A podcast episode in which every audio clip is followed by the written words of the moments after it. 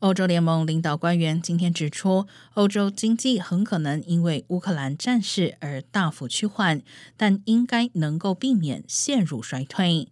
在俄军入侵乌克兰之前，欧盟执委会二月间预估，随着经济摆脱疫情而强力复苏的走势扩大，十九国欧元区将出现坚挺的百分之四成长率。但官员表示，在乌克兰战事爆发后，生活支出飙涨，预定在五月十六号公布的新预测，无疑将调降这个数字。